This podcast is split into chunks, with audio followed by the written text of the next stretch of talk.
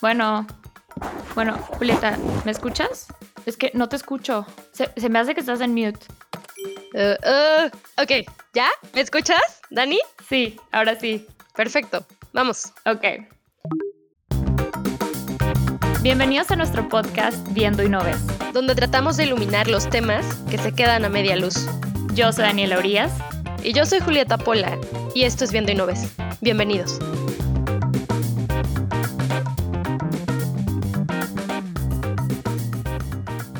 Hola a todos, bienvenidos a un episodio más de Viendo y No Ves. El día de hoy estamos muy emocionadas porque tenemos a un invitado súper interesante y súper importante que está cambiando y ha estado cambiando el panorama de político mexicano. Él es Pedro Kumamoto. El día de hoy vamos a estar hablando con Pedro sobre cómo está el panorama del activismo en México. Para contarles un poquito sobre Pedro, Pedro a sus 25 años se convirtió en el primer legislador independiente en el Congreso del Estado de Jalisco y actualmente es el regidor de Zapopan. Pedro, bienvenido. Muchas gracias, Dani. Julieta, ¿cómo están? Me da mucho gusto estar aquí en Viendo y No Ves. Y bueno, qué gusto saludar a toda la audiencia.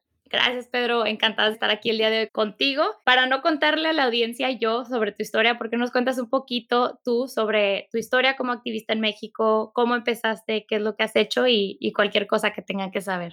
Bueno, em, nací, ah, no, no sé qué. este, yo creo que la parte en donde me podría remontar un poco, sobre todo debido al tema que vamos a, a platicar, tiene mucho que ver con que eh, mi historia política, o porque estoy en la política institucional, pues no es porque mis papás o mi mamá o, eh, hayan estado en la política, no tiene que ver porque tenía un padrino que me invitó. Todo fue parte de un proceso en donde me iba dando cuenta, en algunos casos y en, por por lo menos en mi experiencia, que la política institucional terminaba por definir muchísimas de las cosas por las cuales yo salía a marchar, participaba, estaba en, no sé, en campamentos, generábamos activismo, hasta ciclovías con nuestras propias manos, porque pues a final del día la política institucional determina con presupuestos, con leyes, eh, con cierto tipo de políticas públicas que podamos ejercer derechos o no.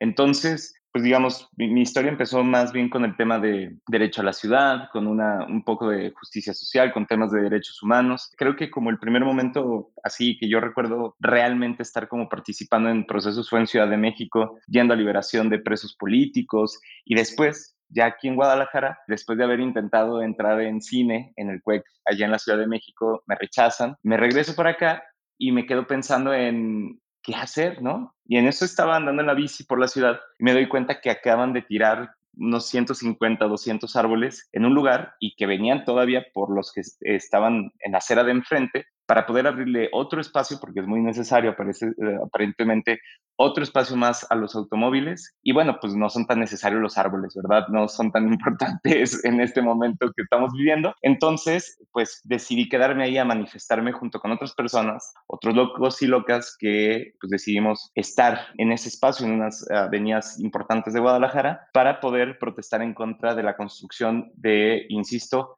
más recursos a un modelo de ciudad que ha demostrado que es inviable, que es injusto y finalmente que es poco saludable. Dicho todo eso, fui presidente de alumnos, estuve en otras organizaciones de la sociedad civil, participé en observatorios, estuve también en consejos desde editoriales hasta, pues, digamos, hasta espacios poco más pensados para la representación estudiantil. Y eh, cada uno de los espacios en donde iba pasando, había como varias constantes, pero una que se repetía muchísimo era como la claridad de que la política institucional era mala, era para corruptos, era para ellos, ¿no? Para señores de 50 años, abogados heterosexuales de ciudad, ¿no? Y pues yo no era nada de eso, ¿no? Bueno, algunas cosas sí, evidentemente, pues, pero lo que me refiero es como buena parte de la cantidad de, características, pues no, no las cumplía. Y, y eso me hizo también reflexionar, oye, ¿no será que no le entran muchas de las personas que están en estos espacios que son muy valiosas a la política porque también se han comprado este cuento de que solamente los corruptos son los que entran en esto? Y bueno, así es como empezamos también a participar desde la idea de hacer un partido político con el Wikipartido, de construir una alternativa a través de una vía independiente con Wikipolítica. En 2018 presentamos nueve candidaturas a diputaciones locales, tres federales y una fórmula al Senado en donde estaba Juanita Delgado y yo. Y bueno, por último, la última aventura fue construir un partido político local aquí en Jalisco que se llama Futuro. Y bueno, han sido como muchos los, las vueltas, los giros, pero todos ellos han estado motivados por cómo podemos de alguna forma experimentar nuevas formas de relacionarnos con el poder, con el ejercicio de los espacios públicos, entendidos como los gobiernos, como la legislatura, y finalmente cómo podemos de alguna manera repensar eh, las asimetrías sistémicas que existen en nuestra sociedad, que van desde las enormes brechas de género, la desigualdad, la concentración de poder y de cierto tipo de recursos. En fin, creo que eso es lo que, tratando de sintetizarlo mucho, un poquito de, de lo que hemos estado, y digo hemos, y en lo personal también he estado haciendo en los últimos yo creo que ya como 12 años. Más, estoy viejo.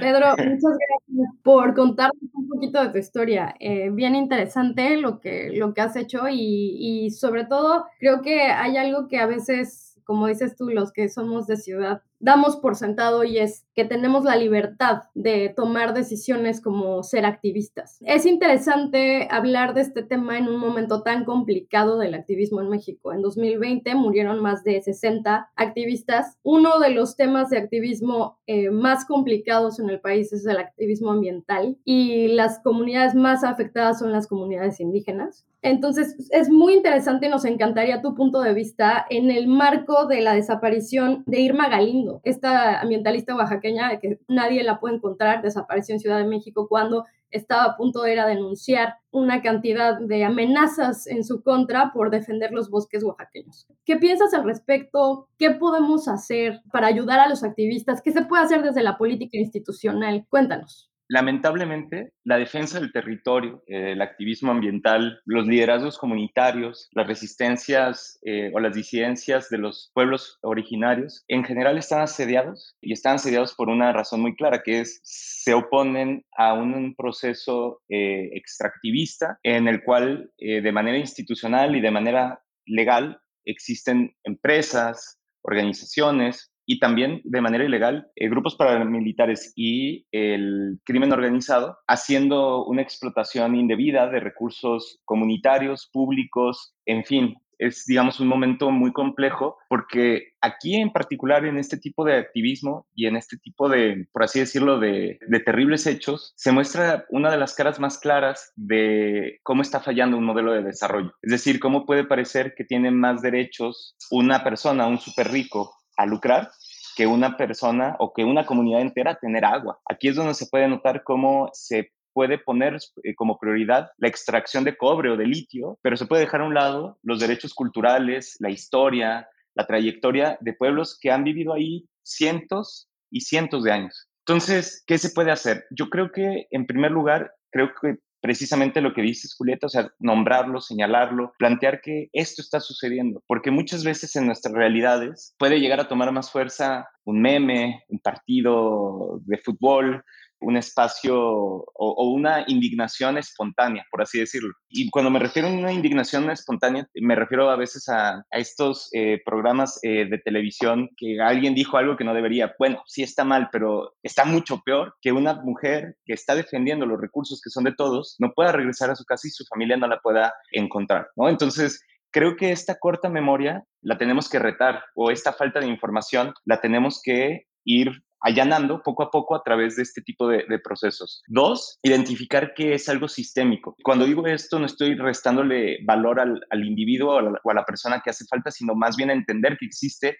un sistema general que permite que esto suceda con impunidad, de manera repetida y finalmente sin costos para quien lo perpetra. Y esto significa repensar el modelo de justicia, identificar qué leyes no están funcionando, qué instituciones como la CONAGUA, no está haciendo su trabajo eh, al sancionar cierto tipo de extracciones ilegales, qué está haciendo al respecto la Secretaría del Medio Ambiente, qué pasa con los programas sociales de Sembrando Vida y cuáles son los incentivos que generan para que se talen, eh, digamos, bosques para sembrar árboles frutales y que eso les genere eh, recursos. Vaya, lo que estoy diciendo es, tenemos que entender que el, estos problemas que brotan en ciertas coyunturas, en terribles y dolorosos hechos o en simplemente en algún tipo de, cambio y de disrupción en la vida de las comunidades, como puede ser el cambio de los manantiales o la contaminación de ciertos ríos no obedece a una situación extraordinaria, sino a un conjunto de causas del modelo de desarrollo y que por lo mismo, y ya para terminar, entonces eso llama a que cada quien adquiera una parte de responsabilidad, de participación, de involucramiento en lo que le apasiona, en lo que es buena, bueno, en lo que tiene tiempo, en lo que tiene cercanía, en lo que le importa y se vincule, se coordine con otras personas que también están abocando su vida a este tipo de causas y de luchas. ¿Por qué? Porque son muchísimos los problemas, son enormes los intereses, son gigantescas las brechas de poder y de recursos, pero entonces lo que uno puede hacer es construir una constelación de aliadas y aliados que en red funcionen para empujar un cambio sistémico, empezando por pequeñas batallas, por pequeñas metas, pero que poco a poco alientan a decir sí se puede construir un cambio. En la isla de Mezcala que está aquí en el lago de Chapala, un territorio comunal, un espacio de tradición de pueblos originarios, particularmente Coca, acaban de ganar un juicio que les tomó más de una década de luchar por los derechos. Un empresario, no sé cómo llamarlo, pues alguien que se dedicó a poner ahí sus desarrollos inmobiliarios sin permiso de la comunidad en tierras que no eran de él, pues se lo acaban de ganar, pero les tomaron muchísimo tiempo para que esto pudiera ser posible. Y creo que también difundir este tipo de casos de éxitos también son importantes porque el dolor que genera una ausencia tenemos que eclipsarlo de alguna manera por la esperanza de que esa vida ha valido la pena y que ha construido un horizonte en donde podemos participar, deseando y abocándonos a que nunca nadie más pues haga falta en su casa. Ok, Pedro, muchísimas gracias. Me gusta mucho cómo lo pusiste sobre qué se puede hacer, pero ahora tengo una pregunta. ¿Qué se está haciendo en México? No tanto de parte de los activistas y de las organizaciones, pero de parte del gobierno. ¿Qué medidas están adoptando para garantizar los derechos humanos de los defensores, líderes sociales y comunidades étnicas en nuestro país?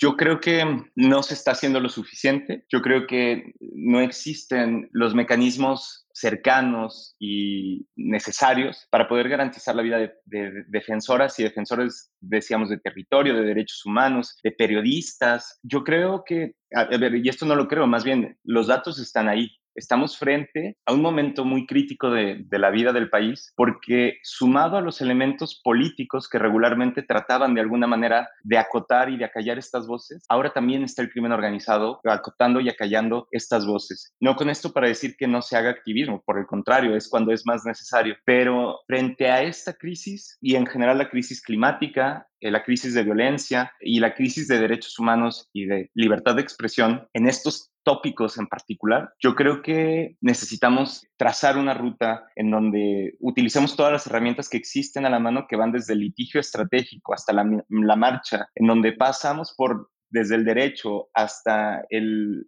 diseñar procesos y cursos de autocuidado, de redes de seguridad, pues digamos, de entre pares, porque esto no parece que va a mejorar próximamente, es decir, en tanto sigamos apostándole un modelo de guerra al tema de, la gestión de las drogas, mientras estemos pensando en un modelo electoral que en unas partes se colude con el crimen organizado y en donde tengamos una visión de desarrollo social acotada a, digamos, a paradigmas que no tienen como un reconocimiento de la validez de la fórmula para poder sacar adelante a muchísimas personas. En tanto eso no cambie, tampoco va a cambiar esto otro, ¿no? Entonces, creo que necesitamos tomar medidas concretas en el día a día, tanto las autoridades y en este caso pues lo que nos toque como regidurías, pero también por otro lado pensar que, y eso creo que lo tienen muy claro, por ejemplo las mujeres, esto no va a cambiar por el beneplácito de las autoridades porque son bien amables y buenas y porque les gusta, no, esos derechos se tienen que ir lamentablemente todavía a conquistar a exigir para poderlos ejercer. Y creo que en ese sentido es un poco esta otra crisis que ustedes han, vivido y que lo han visto eh, en estos años, ¿no? Que es pues, la lucha de, la defensa de los derechos de las mujeres, ¿no? Pedro, muy interesante la manera en la que lo ves porque veo que tienes muy claras que son muchas aristas, ¿no? Estos temas tienen un montón de, de como flujos en los que tendríamos que estar pensando. Es el caso de las instituciones, que hay instituciones débiles, ahora instituciones sin presupuesto, hay colusión entre el crimen organizado y las organizaciones políticas, etcétera, etcétera. Pero hay algo bien interesante que nos estás contando desde el principio, algo eh, que a los igual y, la audiencia allá afuera no lo sabe, pero yo he seguido la carrera de Pedro porque me parecía muy interesante que eras muy joven, Pedro, cuando tú empezaste a aparecer en los reflectores de los medios. Y yo tenía esta conversación con un amigo mío que es sociólogo y me decía, es que es muy interesante lo que están haciendo, pero les falta la estructura de un partido político, porque sin esa estructura no tienes como ciertos poderes que al final es interesante porque viéndolo a distancia veo que terminaste haciendo un partido político futuro en Jalisco. Entonces, quiero que me hables un poco de eso, de cómo el activismo se convirtió en un partido político. Si crees que hay más poder en estar dentro de una asociación estructurada, como lo es un partido político, porque como activista lograste mucho estuvo esta ley de sin voto no hay, bueno, tú me explicarás un poco más, pero creo que desde el activismo hay gente, hay varias gente que ha logrado muchas cosas, llevar leyes al Congreso, por ejemplo, es tu caso, es el caso de Olimpia, Olimpia Velasco, es el caso de muchas personas que han empezado con trabajos de activismo, han logrado poner su agenda en el Congreso y ha logrado que se generen leyes, ¿no? Que haya un cambio institución, bueno, no institución, bueno, en la ley, ¿no? Ya, ya que pasemos de la ley a los hechos es otra cosa, pero hay cosas muy interesantes porque lo que he notado en grupos de activistas, de otros activistas, es que una vez que entran a una institución o se convierten en senadores o se convierten en diputados o entran a un gobierno local, lo que sea, hay una tendencia del sistema a cooptarlos, es decir, para los que no sepan qué quiere decir este término, cooptar quiere decir que una vez que estás adentro del sistema te conviertes en el sistema. Entonces, en lugar de lograr los cambios que tú querías hacer, te conviertes en lo mismo que el sistema es. Y para lograr reemplazar un sistema tan grande como el que tenemos en México, necesitaríamos un montón de Pedros Kumamoto, o de, no sé, o de Daniel Aurias, o sea, un montón de gente que quiera cambiar los sistemas. Pero entonces, Pedro, explícame cómo hay un balance o cómo lograr un balance entre el activismo y el institucionalismo, por ponerle un nombre a esto que es construir un partido político y si no crees que desde el activismo pudieron haber logrado más o cómo lo ves tú. Bueno, son muchas preguntas y aparte algunas de ellas, Julieta, te voy a ser bien sincero, las seguimos pensando y yo las sigo pensando a la luz de algunas cosas. Uno de los mejores y más eficaces y entregados funcionarios públicos que yo conozco también era el más férreo opositor a cierto tipo de procesos de desarrollo urbano aquí en, en la ciudad y terminó en, digamos, en gobiernos municipales trabajando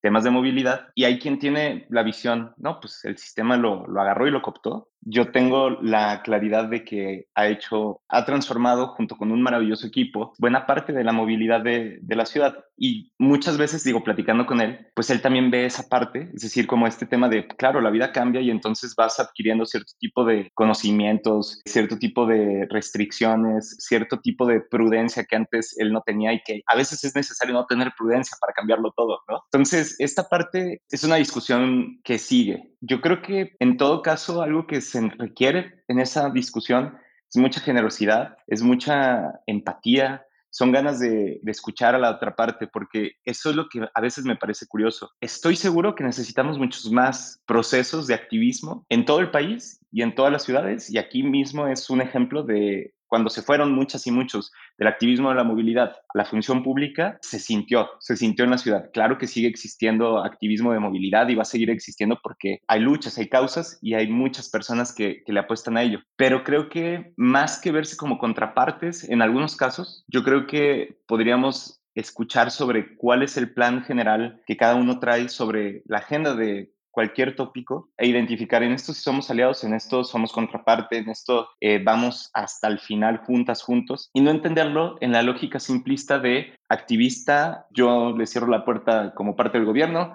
parte del gobierno, yo le cierro la puerta como activista, ¿no? Y creo que ese, digamos, como esa lógica de antípodas, esa parte muy simplista, yo la he visto viva en los dos lados. Entonces creo que este tipo de preguntas que haces, Julieta, es súper, no sé cómo decirlo, yo creo que pueden ser una semilla de lo que se necesita, que es un diálogo entre quienes quieren apostarle más allá de la estética, el ego, el momento y quienes quieren o queremos, porque creo que es algo que también lo, lo, veo, se debe de dar con mucha generosidad, insisto, con este espacio para decir, estoy de acuerdo con esta causa y no me dejan modificar esto. Si tú me ayudas a modificar esto, yo me encargo de que esto, estos recursos se vayan para este objetivo que tenemos en común, cámara. Y después que ellos o ellas mismas te digan, ¿sabes qué? Ahora nosotros estamos en contra de lo que estás proponiendo y queremos impulsar esta otra lógica que está impulsando esta otra u otro funcionario y ayudar y colaborar. Creo que es como un proceso literalmente político, porque lo político no es dame lana y pasa una transacción económica para que pase algo de una modificación institucional, sino pasa por generar un proceso de negociación en donde existe un conflicto y poderlo gestionar. Entonces creo que eso hace mucha falta, Julieta, y la verdad no tengo una respuesta, pero tengo muchas ganas de, de aprender de, de cómo hacerla.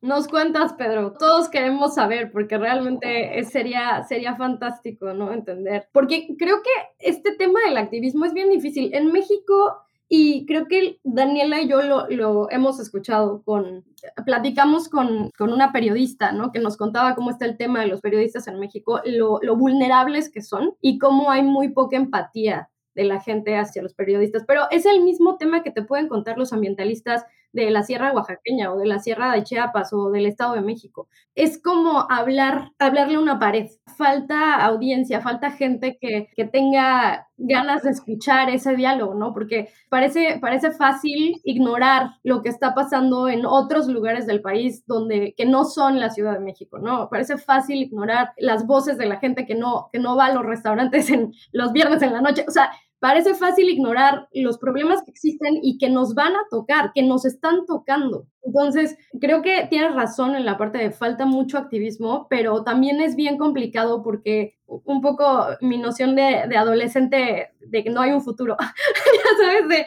es muy complicado decir, bueno, sí, me aviento el rol de activista, pero si nadie me va a escuchar, ¿para qué, ¿para qué lo hago? Número uno. Y número dos, ¿cómo ser activista sin perder lo que decías al principio de, de lo que nos estabas explicando? Habría que tener menos, ay Dios mío, tú lo pusiste muy bien y yo no sé cómo. Hay una energía en el activista, ¿no? Hay una como, ah, pues claro que las cosas se pueden cambiar y en cambio desde el lado del sistema es como, no, pero tenemos que ver cómo las cambiamos y tienes que tomar todos estos pasos, ¿no? Antes y revisar y, y como predecir cómo va a crecer la ciudad, y mientras el, activista pues quiere su ciclovía o quiere, no, sé, quiere más árboles, no, no sé qué quiere el activista, ¿no? Depende de qué sea. Pero regresando a, a tu experiencia como activista, sería interesante también que nos contaras cómo haces para que, porque creo que algo que fue muy, en tu caso, fue, fue muy exitoso, fue la manera en la que lograste conectar con la gente en 2015. ¿Cómo lo haces? O sea, si hay alguien allá afuera que dice, aquí hay una causa que yo quiero abanderar, ¿cómo hago para que alguien me escuche? De nuevo, muchas cosas, Julieta. Estoy muy emocionado de esta charla. De, de verdad, gracias por, por, darme la oportunidad. Cuando dije que se requieren más activistas, me refiero a que es una muy buena señal que existan personas haciendo activismo por algo muy simple. Es como un proxy. Un proxy es una forma en la que la academia llega a un dato sin llegar a ese dato. Es decir, la, manera en la que uno puede, por digamos, por un espejeo, por así decirlo, poder saber qué está pasando en una sociedad, en un, digamos, en una geografía, etcétera. Entonces, creo que el activismo es un proxy de que hay personas que tienen un proceso educativo que les permite conocer de un tema, un involucramiento que les permite, o que de ahí puede uno tener la noción de que tienen un espacio de tiempo libre, un espacio de tiempo de ocio, que tienen una noción comunitaria, es decir, que buscan apoyar, apuntalar, solucionar, cambiar algo. El activismo es un muy buen proxy. Lamentablemente las condiciones estructurales que se requieren para que exista más activismo hoy no están dadas. Casi nadie tiene tiempo libre. Somos muy privilegiados quienes tenemos un espacio de fin de semana solamente para ver a la familia, ¿no? O sea, es muy difícil pensar ahorita en que alguien pueda dedicarle de sus ingresos para poder ir a una asamblea, ir a ayudar a solidarizarse. Y también otra cosa, y es un recurso muy escaso en este momento, que es la seguridad, la certidumbre, el poder caminar tranquilas, tranquilos, ¿no? Que eso se requiere esa paz o ese espacio de, de, paz y de seguridad para poder ir a manifestarte, para poder ir a señalar lo que está mal, para poder escribir algo que, que no está bien en tu gobierno local. Entonces, sí quisiera como decir que el, el, espacio más cómodo es decir, la sociedad no se está manifestando y por lo mismo tenemos lo que nos merecemos y eso es mentira. Las condiciones estructurales en las que estamos no permiten que florezcan más este tipo de esfuerzos que justo cuando están las cosas más complejas, cuando estas opresiones se conjuntan, pues es cuando más es necesario que Entonces, es como una, pues es esta contradicción constante que existe del por qué no hay, pues no hay porque, porque estas condiciones apremiantes no están resueltas. Entonces, en ese orden de, de ideas, yo creo que a lo mejor, e insisto, esto es algo que a mí me funcionó en, en 2015, pues no necesariamente es aplicable en este momento. Pero creo que pequeñas metas, causas, luchas, perder mucho y rápido, digo que esa es una lógica, a lo mejor que también lo vemos en las empresas, pero yo me dediqué a acumular derrotas en todos los activismos que hice durante muchos años. Y durante muchos años, todo el tiempo estábamos en la calle de la amargura y por muchos años, pues decíamos, pues ya, todo va a valer, los diputados les vale, este, nunca nos escuchan, nos cierran la puerta en la cara, el puente por el que me manifesté, ahí está, grandote y hermoso cuando te recibe Guadalajara por Lázaro Cárdenas y López Mateos. Todo, todo el tiempo, pues perdíamos, ¿no? Entonces, creo que también es necesario tener la claridad de que si el día de mañana tú te manifiestas en contra de la crisis climática, lo esperable es que en la primera, en la segunda y en la décima y cien veces no suceda lo que tú quieras. Pero eso no necesariamente tiene que ser una derrota. Si lo conviertes en un entendimiento de, caray, pues es que yo estaba bien, güey, la cartulina la ponía al revés y entonces no veían que estaba manifestándome y entonces eh, no se logró comunicar lo que quería. estoy evidentemente haciendo un chiste, pero por más quizás este, curioso que pueda suceder es, yo quiero que cambie el presupuesto. Pues sí, carnal, pero eso se votó hace un mes, ¿no? O yo quiero, o yo necesito estas modificaciones en mi, en mi colonia. Pues sí, pero para que eso suceda, tendríamos que quitarle agua a la colonia de al lado y entonces este, habría un problema. ¿Cómo lo podemos solucionar? Pues a través de otro tipo de procesos. Lo que trato de plantear es que existe una suerte de repositorio de experiencias que las y los activistas suelen vivir en carne propia, guardarlas en el cuerpo y a veces es difícil transmitirlas. Entonces yo creo que eso es algo que también me parece importante, cómo construimos esta noción de conocimientos y de saberes conjuntos que creo que las mujeres en buena medida a través del movimiento feminista han compartido muchas experiencias. Creo que ahí es donde se están rompiendo algunos de los, las cosas que no pasaban o que no me sucedieron a mí en 2015. Y finalizaría diciendo, dar lo que exigimos, exigir lo que damos. ¿Por qué? Porque es muy fácil en el proceso perder de vista el, el, el, problema del agua en Tecate. Tiene mucho que ver con los problemas de los bosques en Michoacán. Y también tiene que ver con que tú no puedas salir a la calle después de las 8 de la noche en ciertos barrios y colonias de Guadalajara, pero se vive muy solitariamente, dolorosamente, desvinculado, porque pues a final del día es parte del éxito de, de buena parte del, del modelo de, de, crimen que existe hoy por hoy, que es pocas veces nos pensamos vinculadas, vinculados, y es normal porque pues es tan grande el dolor y el miedo y las complejidades que no te permite verlo, digamos, como, como es, que hay más personas que lo están viviendo, ¿no? Entonces, creo que uno de los grandes retos es generar esta empatía que nos permita no ser quien lucha por 200 cosas necesariamente, pero sí quien genera empatía por cualquier lucha que pasa frente a sí, para que desde esa transversalidad, desde esa apertura, desde ese entendimiento, podamos ver qué se puede articular, en qué nos podemos ayudar. Creo que la emergencia es muy grande y es natural que no nos veamos reflejados o reflejadas en, en la otra persona. Ok, Pedro, una última pregunta formal antes de que nos vayamos a, a, lo informal de la entrevista. Ya hablamos de los activistas, cómo se manifiestan, por qué a veces no se manifiestan, todo lo que está pasando ahí, pero ahora hay que verlo de, de otro lado, sino de la audiencia o del, del, ciudadano común, que creo que es la mayoría de la gente que nos escucha. En México, personalmente, yo creo que lo podemos ver todos, estamos bastante atrasados en la cultura del activismo o la participación cívica. A mucha de la gente yo creo que tiene que ver con lo mismo de por qué la gente no es activista o no trata de, de pelear las injusticias de nuestro país, pero mucha gente no se interesa, no quiere aprender y creo que es algo que nosotros dentro del podcast, nuestro objetivo es informar a la gente, a veces hasta batallamos, porque si lo comparas con Estados Unidos o con Europa, la gente pasa algo y se van y se manifiestan a las calles. Y en México sí pasa eso, pero pasa en la Ciudad de México, a lo mejor pasa en Monterrey, pero si te vas a todos los otros pueblos, ciudades chiquitas, no pasa a esa magnitud. Entonces, ¿cómo lo ves tú? ¿Por qué pasa esto?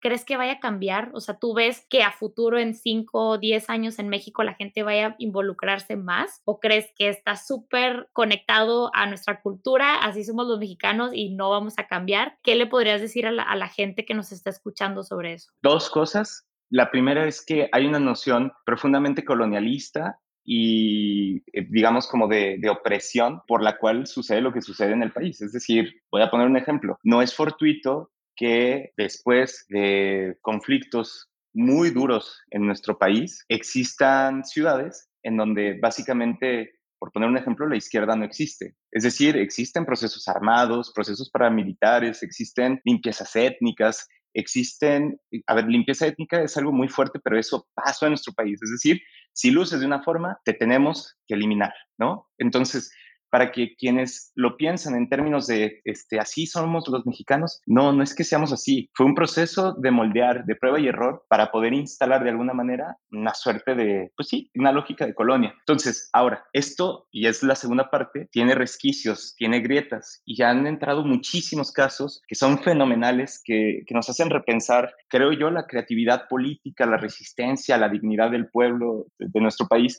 y no lo digo en términos del pueblo mexicano, sino de, del día a día, de cómo se viven estos, estos elementos. Y, y, yo quisiera poner, particularmente ahorita se me ocurren dos, tres ejemplos. Uno de ellos es Cherán, es decir, un pueblo indígena que resistió a los embates del crimen organizado, de los talamontes, y ahora han reforestado sus, sus montes que los estaban terminando de talar. Tienen un proyecto bellísimo de poder impulsar una nueva noción de cómo relacionarse con, con los recursos naturales, una redistribución del poder sin partidos, por cierto, sí, también hay modelos en donde un, una comunidad puede organizarse sin el partido. Creo que a lo mejor nacionalmente eso no es viable, pero sí se puede desde la lógica comunitaria.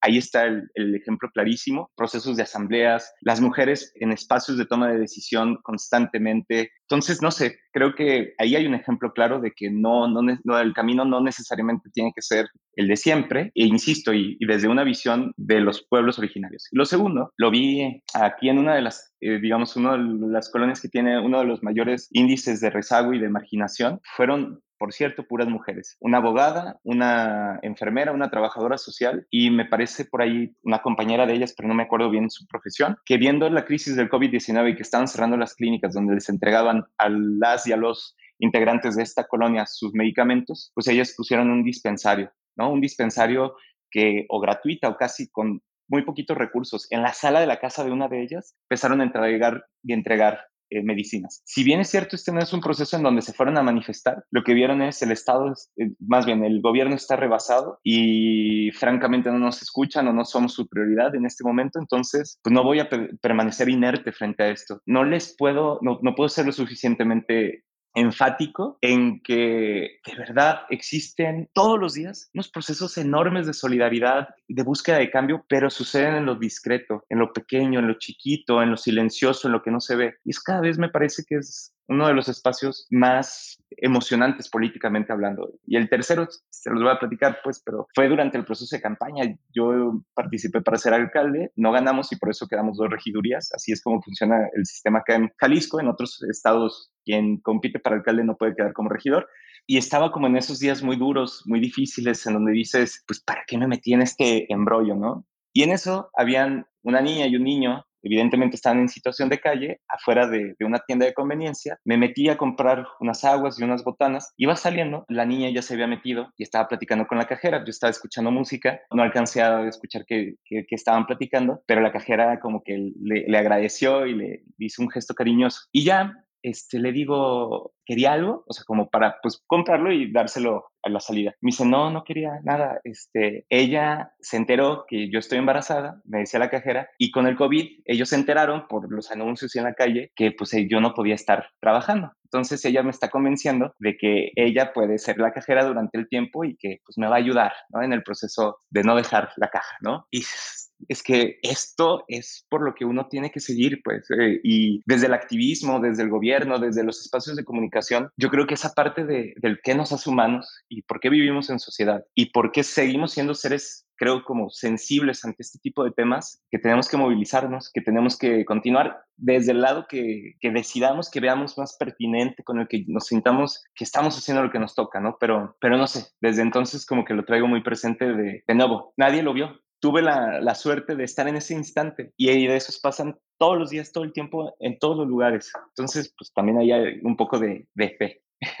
No, claro que sí. Y me gusta eso como dijiste, no importa de qué lado estés, sea del activista o de la participación cívica o de ayudar a tus vecinos, todos tenemos que poner nuestro granito de arena. Y yo sí soy creyente de que eso es lo que nos va a llevar a, a ser un mejor país y hacer un cambio, ya sea en tu comunidad, a nivel estatal o a nivel federal. Pero bueno, creo que Julieta tiene una pregunta un poquito ya más personal para que nos cuentes un poquito más de ti.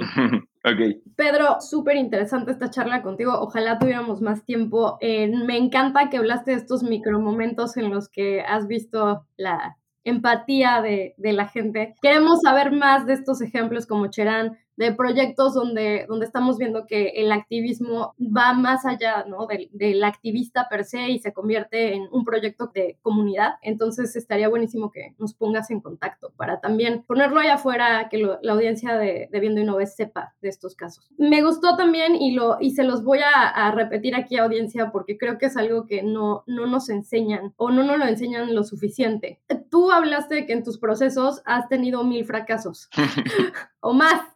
Y creo que eso es algo que no, de veras, no, o sea, parece que, parece que el éxito pasa de un día para el otro, pero detrás de un éxito mínimo, incluso en activismo, hay mil fracasos y esos mil fracasos no son fracasos, son aprendizaje. Entonces, para la audiencia que está afuera, recuérdenlo, o sea, en sus días más tristes, en los que digan, ¿para qué me metí? Como dijo Pedro, ¿para qué me metí en esto? Recuerden que es aprendizaje va a ser muy interesante ver a dónde te lleva el aprendizaje con Futuro Jalisco. Queremos ver qué pasa con eso y recordarte, ¿no? que no dejes de lado el activismo, no dejes de lado esa chispa que te llevó a donde estás porque de veras el sistema coopta. O sea, eso no es una mentira, eso no es ficción, eso es visible. Entonces, antes de, de, irnos, queremos preguntarte un poco más de ti, conocer un poco más de ti. Tú eres de Jalisco, bueno, ahora estás en Jalisco, no, no sé, ¿naciste en Jalisco, Pedro? Sí. Naciste en Jalisco. Bueno, entonces, cuéntanos, ¿cuál es tu parte favorita de, de tu estado para, para la gente que, que, no vive ahí? ¿Qué es lo que deberíamos de ver? ¿Qué es tu parte favorita de, de los que deberíamos visitar? Uf, muchísimas. Lo que pasa, eh, Jalisco es un estado gigantesco. Digo, no tan grande como Chihuahua o Sonora, pero tenemos todos los climas, eh, tenemos, cuando fui al candidato al Senado me tocó privilegio de recorrerlo dos veces casi entero, ¿no? Entonces, si de bosque se trata, Tapalpa o Mazamitla, para mí uno de los lugares más icónicos y bonitos de, del estado Chapala, particularmente Ajijic, digamos que es uno de, los pueblos que están aledaños, pero también platicado de Mezcala. El sur de Jalisco es hermoso, este, puede ser desde Ciudad Guzmán, pero también ir a, a, las ciudades chiquitas como Sayula, en donde fue registrado Juan Rulfo, por cierto. En los altos de Jalisco, bellísimo, es como muy parecido al, al Bajío, ¿no? Como a San Miguel Allende, particularmente Lagos de Moreno. Y bueno, Guadalajara es hermosa, es una ciudad de contrastes, difícil, compleja en muchos sentidos, pero de verdad, de verdad, es un sitio en donde, no sé, el centro, eh, puedes vivirlo muy feliz, el centro de Zapopan, desde luego, ¿no? Donde andamos por acá. Gracias, Pedro. Esto fue todo por hoy. Gracias, audiencia. Ojalá hayamos iluminado temas que se quedan a media luz. Gracias a todos. Gracias, Pedro. Gracias, gracias.